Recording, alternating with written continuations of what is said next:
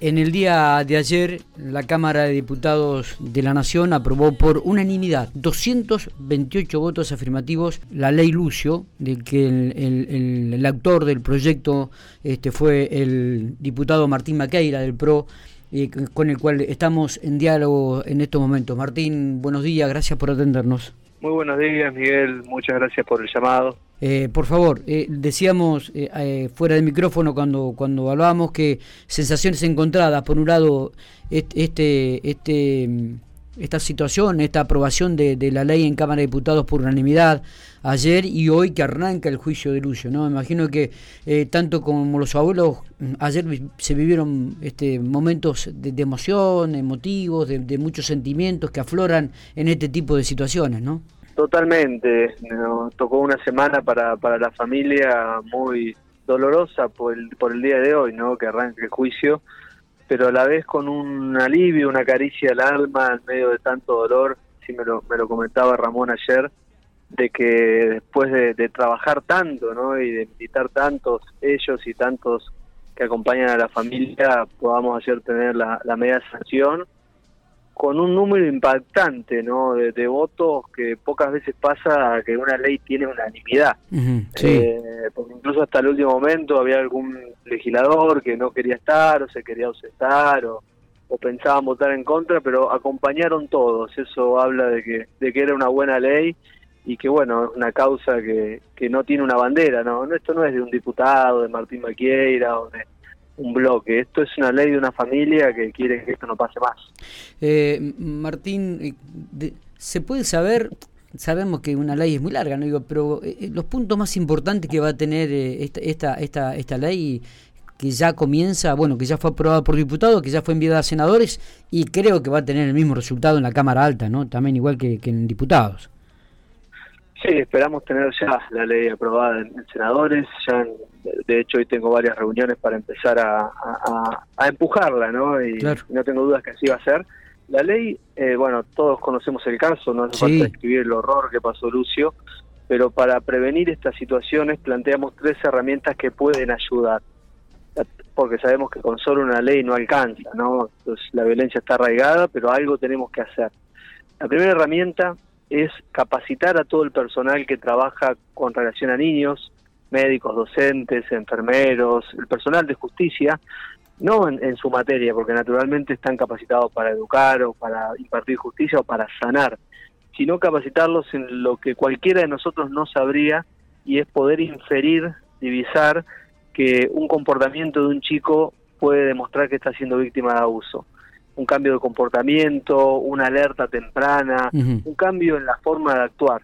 Por eso la capacitación obligatoria para todo el personal del Estado que trabaja con niños es clave para que estén alertas y puedan denunciar. La segunda herramienta es la denuncia que ellos hacen, que tenga reserva de identidad, que no se sepa, que esté protegida.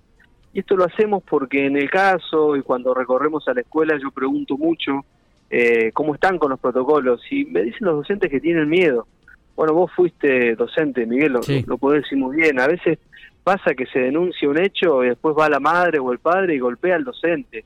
Y eso no puede pasar, hay que respaldar a esos trabajadores, en este caso con la denuncia, con la reserva de identidad en la denuncia.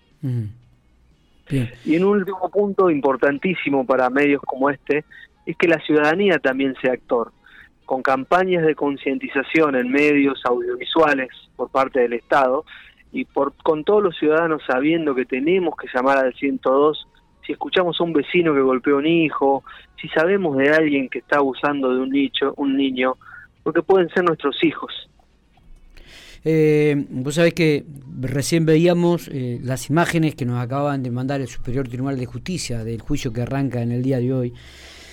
Y, realmente, viste, cuando uno ve eh, a, la madre y cuando uno ve esa foto es, es, impactante, generan un cierto este, eh, movimiento en uno, ¿no? Interior eh, en este tipo de situaciones.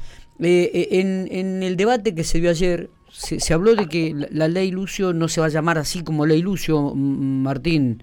los legisladores acordaron que la iniciativa no llevará el nombre del niño. ¿Esto, esto es así?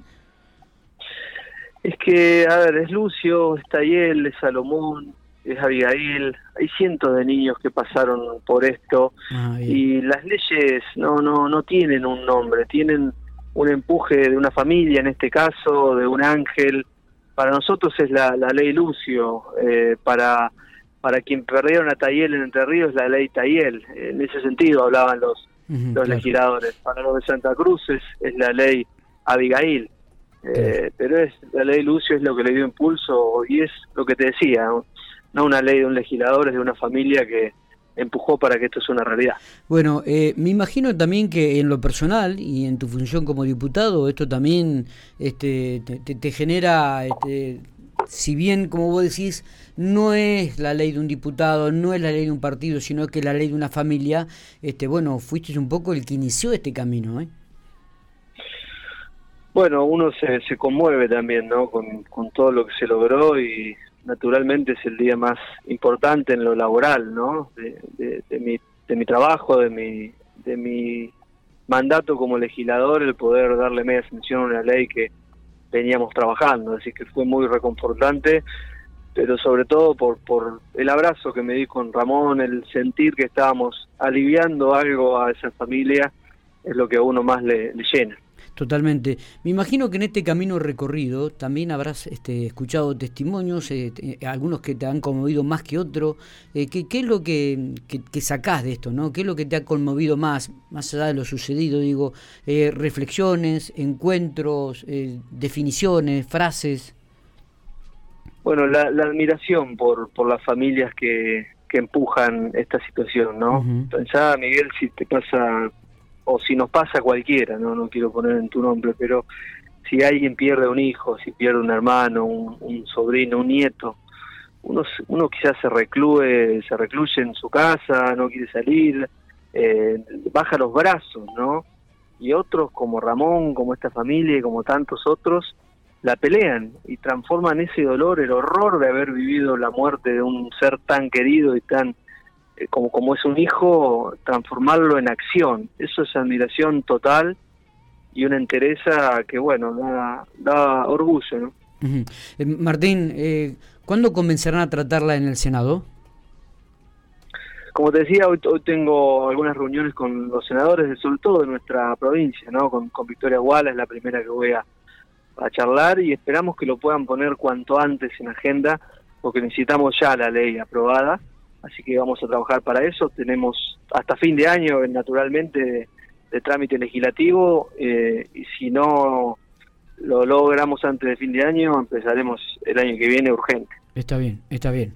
Bueno, no sé si, si tenemos algo más para agregar. Queríamos charlar un ratito con vos, queríamos encontrar y escucharte un poco eh, las sensaciones vividas en el día de ayer, en esta ley que realmente fue votada por unanimidad, 228 votos en la Cámara Baja, en la Cámara de Diputados del Congreso de la Nación.